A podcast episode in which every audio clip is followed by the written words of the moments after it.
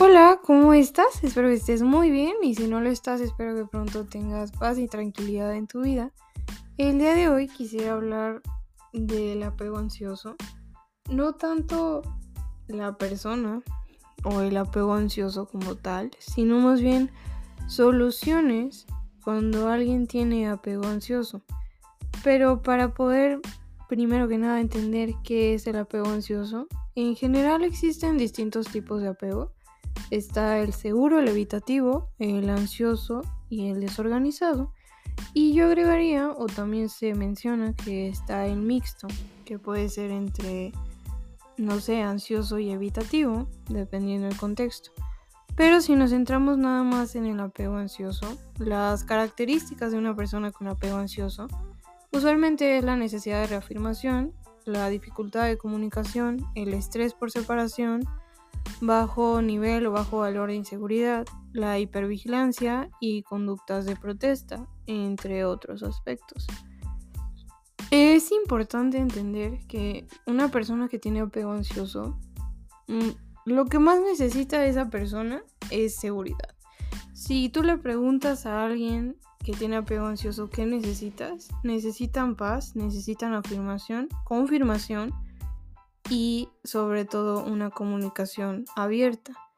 Pero también lo que más se necesita es seguridad y reafirmación, que estos aspectos van de la mano.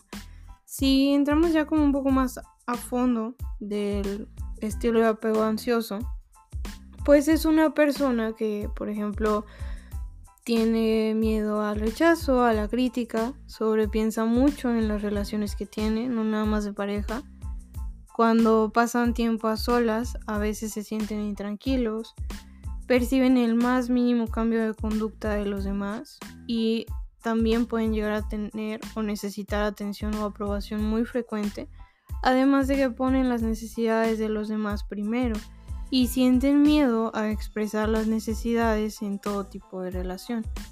Entonces, lo que quiero llegar con este podcast es soluciones, soluciones, estrategias o herramientas que creo que te pueden ayudar si tienes este tipo de apego. Pero me gustaría centrar las soluciones eh, de manera dividida. Primero, en la parte de percibir el más mínimo cambio de conducta de los demás. Cuando tú tienes apego ansioso, si una persona cambia, si una persona te habla raro, si su actitud fue diferente. Claro, dependiendo mucho del contexto, pues tú lo notas, tú lo percibes y entonces se viene la ansiedad y entonces sobrepiensas y te pones a pensar hasta en la más mínima actitud que tú tuviste o la conducta que tú tuviste para pensar el por qué esa persona está actuando de una manera diferente. Lo importante aquí es que si alguien no te dice que está pasando algo, no está pasando nada realmente. También es importante dejar que la otra persona nos diga y nos comunique qué está pasando.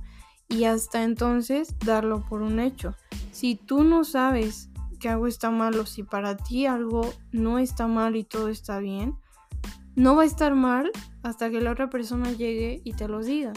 Porque también es importante no apegarnos a una idea de sobrepensamiento nada más porque estamos en una crisis. Porque aquí lo importante es permitir que las cosas pasen, permitir que el otro se comunique y hasta entonces sacar una conclusión, porque al final también necesitas calma tú. Las personas pueden cambiar de actitud por distintos contextos y no necesariamente es porque tú hiciste algo. Claro que la posibilidad existe, pero hasta que esa persona no te diga que está pasando algo, para ti no está pasando nada. Claro, si eres consciente de que cometiste un error, de que algo pasó, que dijiste algo malo, está bien que te abras a la comunicación y se abra un diálogo tal vez que tú inicies.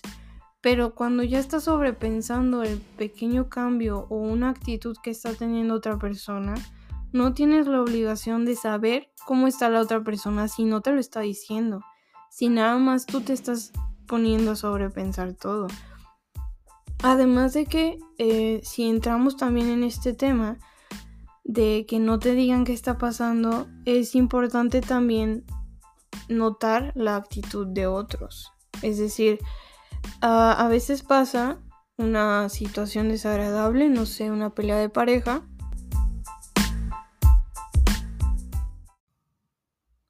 donde es necesario también poder, pues, entender que no todo necesariamente se está llevando de una buena manera, porque, por ejemplo, a veces el apego ansioso se puede elevar cuando la pareja no está cooperando, no está ayudando, no estamos llegando a un acuerdo. Por ejemplo, eh, aquí aplicaría mucho la ley del hielo. Si, si tu pareja o tu familia o alguien te aplica la ley del hielo, si tú castigas con silencio por algo que esa persona no sabe, lo único que esa persona entiende es que no hay interés, que no existe y que no está tomando la importancia que debería. La comunicación ayuda mucho a una persona que tiene apego ansioso y necesita también saber que las cosas están bien en su momento, porque aquí hay debe haber un punto medio. Cuando una persona, por ejemplo, tiene apego ansioso y otra tiene apego evitativo, el punto medio en este caso es que si la persona que tiene apego ansioso quiere hablarlo ya, quiere saber las cosas, quiere calmarse, y el apego evitativo quiere irse, quiere no hablar, quiere no confrontar. El punto medio es, dense un tiempo. Si tú lo quieres hablar ahorita, pero esa persona lo quiere hablar en la noche o en ocho horas, ok, lo hablan en tres horas. No es ni tú ni él. La necesidad del otro no se ve afectada por la mía y ninguna se sobrepasa. Pero hay que crear acuerdos para esto. Esto por la parte de la información. Entonces, reafirmando el punto, es importante que siempre tengas en cuenta que si no te dicen que está pasando algo, no está pasando nada realmente, hasta que te lo digan. Claro que tú puedes tener una idea de qué pasó, tal vez tienes responsabilidad ante algo, tal vez sabes que sí hiciste algo, pero cuando realmente no, cuando solo estás sobrepensando, cuando sabes que nada más eres tú contra ti y tus pensamientos, hay que entender que la persona tiene una vida aparte, que tiene sus problemas, que tiene sus discusiones mentales, que tiene su manera de vivir, que tiene un contexto que no sabemos y hasta que no te lo digan, no lo des por hecho, porque la comunicación se debe de abrir. Digo, ya otra cuestión es que, que no se abra simplemente, que no te lo comuniquen y que no se estén expresando. Ahí deben de trabajar o debe esa persona de trabajar en la manera en la que se está comunicando o llegar a acuerdos dependiendo del contexto, pero sí el abrir un diálogo y esperar a que se abra ese diálogo sin dar por hecho que algo malo necesariamente está pasando, para evitar que los sobrepensamientos lleguen de la nada o te ataquen de la nada. Eso por una parte. Ahora, la otra cuestión que quisiera también tener en cuenta que tengas en cuenta es que cuando una persona tiene apego ansioso, no suele expresarlo necesariamente. Sienten miedo a expresar las necesidades en todo tipo de relación. Entonces, no hay como una apertura de decir, ¿sabes qué es que yo necesito esto? Porque puede que exista un miedo de por medio, porque frenas las emociones. Pero aquí me gustaría explicarte algo. La parte de frenar las emociones en seco, de frenar lo que quieres decir, de preferir no hablar, de preferir evitar el conflicto, no ayuda, pero sobre todo no te ayuda a ti. Tal vez ayuda a la otra persona, tal vez ayuda a que todo esté en paz, pero realmente si tú no estás en paz contigo, solo es un engaño para que creas que la relación realmente esté en paz. Porque para que la paz exista necesitan tener paz ambos. Y aquí quisiera ponerte un ejemplo. No es necesario tal vez decir todo, puedes ser selectivo, puedes cuidar tus palabras, pero no detengas lo que sientes, no detengas esa parte emocional. Y aquí aplicaría mucho la inteligencia emocional. Ahora, el ejemplo, me gustaría que pensaras, por ejemplo, que, no sé, estás bajando una montaña en bicicleta o estás, no sé, bajando, pues sí, algo elevado en una bicicleta o en un carro. Si vas en bicicleta, es muy probable que si tú frenas de golpe, te vas a caer, vas a rodar, vas a tener un accidente, porque si ya vas a cierta velocidad, si ya estás sintiendo muchas cosas en ese momento y lo frenas de golpe, el golpe va a ser más duro, porque estás cerrando todo y la caída va a ser en picada y va a ser dolorosa. Es igual si vas en un carro, si vas a cierta velocidad, si sabes que vas de bajada, si no sé, vas a 120 kilómetros por hora y decides poner freno de mano, el carro va a salir mal, vas a chocar, te puedes voltear, puedes tener un accidente. Simplemente el carro no va a tener una estabilidad, ni tú por ende, porque lo estás frenando de golpe. Si tú estás en bicicleta, si estás en un carro, vas frenando poco a poco, sobre todo si vas en bajada, pero hay cosas que necesitan irse en bajada para ahora sí tomar un buen equilibrio, para que ahora sí vayas en línea recta y en algún momento ya no vas a ir a la velocidad a la que ibas, vas a poder frenar un poco más, vas a poder tener más calma y sobre todo no vas a estar acelerado. A lo que quiero llegar con este ejemplo es que si tú frenas tus emociones de golpe y en seco, eso tiene secuelas, eso las va a incrementar, eso no va a hacer que todo se haga más chico o que el problema ya no exista, al contrario, se va a acumular un poco más. Cuando vas y las hablas con la otra persona, es importante que tú estés en calma. Si tú tienes una crisis donde la ansiedad está a tope y tú quieres una solución, y crees que la otra persona te va a dar la solución porque sus palabras te dan paz, porque la tranquilidad depende del otro, sí, pero no, no depende del otro. Depende qué hagas tú con tus emociones y cómo manejes la situación. Del otro depende que lleguen un arreglo, que escuches, que tengas calma, pero primero cálmate tú. Primero permítete sentir, no te frenes lo que sientes y cuando ya estés hablándolo, tampoco frenes lo que estás diciendo tampoco detengas las emociones que estás expresándote. Porque digo, esto ya nos lleva, por ejemplo, a temas de invalidación emocional, donde el otro no nos escucha, donde simplemente estamos hablando y la necesidad no está saliendo a ningún lado, donde no llegas a ningún punto, pero eso ya es un tema de invalidación. El punto aquí es que no te frenes y si tú sientes algo, no lo minimices nada más tú. Ya si el ambiente lo minimiza, si la gente lo minimiza, está bien, ahí vemos qué hacer, pero no te minimices tú a ti, porque si tú estás sintiendo algo es completamente válido. Pero aquí hay otra cuestión que es cuando ya lo estás hablando, cuando, ok, no frenaste tus emociones, decidiste hablarlas y ahora viene una pequeña discusión, una comunicación y estás dialogando.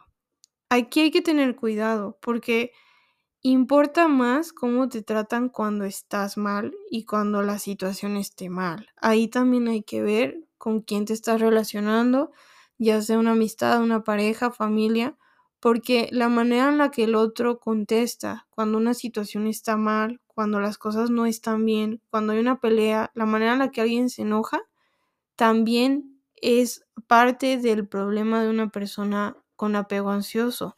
Si tu reacción o la reacción de esa persona no es buena y no están llegando a nada y al final de verdad todo está explotando, además de que las cosas pueden explotar porque frenaste todo, porque acumulaste todo, porque no sanaste, también pueden explotar por la reacción, por la reacción que está teniendo la otra persona ante la situación.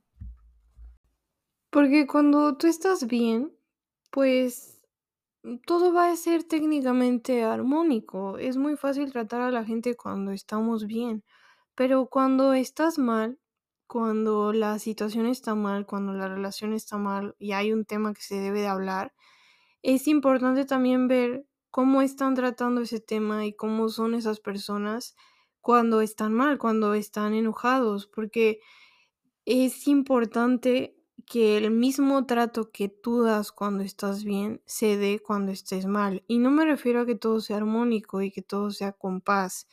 Me refiero a la parte de no violentar. Y no violentar no significa que no estés enojado. Tú puedes estar enojado y decir, sabes que no lo quiero hablar ahorita, o hablar desde el enojo, pero con respeto, con empatía, sin herir, sin lastimar, viendo por el otro, así como ves por el otro cuando estás bien. Porque cuando uno se enoja, cuando está pasando por un mal momento, en algún punto pues sí, sí piensa en el otro, pero piensa más en uno mismo. Y ahí es importante que exista el punto medio, que exista la parte de empatizar, de respetar, de poder escuchar, de no engancharse, pero sobre todo de permitirse sentir ese enojo o esa tristeza y aún así poder tener la regulación emocional de poder hablarlo, porque sí importa cómo te tratan o cómo tratas cuando tú estás mal. Y eso es clave para futuros eventos adelante, porque si una pelea que se tiene sale mal, pues una persona que tiene apego ansioso no va a querer volver a tener esa pelea, no va a querer discutir, no va a querer hablar y va a frenar sus emociones. ¿Por qué? Porque ya tuvo un evento donde cuando habló las cosas salieron mal, donde empezaron tal vez a haber gritos, donde no fue escuchado, no llegó a una solución. Entonces es importante que en las peleas también exista cierto grado de armonía a pesar del enojo y también la regulación emocional de ambos, para que alguien que tiene apego emocional tenga la apertura de poder comunicar cómo se siente y el diálogo entre ambos se pueda llegar a dar. Esto es por la parte de la comunicación y también del tema de lo que se necesita. Entonces, ya recopilando todo, si tú tienes apego ansioso, es importante que identifiques qué necesitas. Y dentro de lo que necesitas es paz, seguridad, comunicación, apertura de lo que tú estás sintiendo y reafirmación. Pero si juntamos todo esto y estás con tu pareja y realmente no sabe qué necesitas y a veces ni tú sabes qué necesitas, recuerda que lo que más ayuda en una relación es la seguridad y la paz que el otro te transmite. Si no sientes paz, si no se está dando esa parte, hay distintos temas que se pueden empezar a manejar, pero algo clave también es pide o ayuda a la persona que tiene apego ansioso con las cuestiones de reafirmación. Si una persona constantemente te está preguntando si todo está bien, si la relación está bien, si hubo un problema, no caigas en un punto de enojarte o de ya te dije que todo está bien, sino reafirma, crea un ambiente de seguridad y esa persona en algún punto ya no te va a preguntar, porque la seguridad ya la tiene. Va a empezar a disminuir la parte de estar preguntando y reafirmando pero a veces sí es necesario la reafirmación para crear seguridad, porque si por el contrario hay un regaño, hay un castigo, hay ley del hielo, hay enojo, esa persona se va a cerrar un poco más, no va a comunicar lo que siente y ahí las cosas pueden irse en picada o se pueden empezar a acumular más. Todo esto para empezar a tener una cuestión un poco más tranquila con una persona que tiene apego ansioso pero sobre todo a la parte de ayudar a la comunicación y la seguridad entre ambas situaciones o cualquier situación que se esté viviendo con este tipo de apego. Ahora esto nada más es por la parte del apego ansioso, pero más adelante también estaré hablando de cómo poder ayudar o comprender al apego evitativo. Si este podcast te ayudó, me lo puedes comentar o si tienes alguna duda, me puedes escribir en redes sociales, estoy como Soulmind. Y cualquier cosa que necesites, no dudes en que me puedes contactar.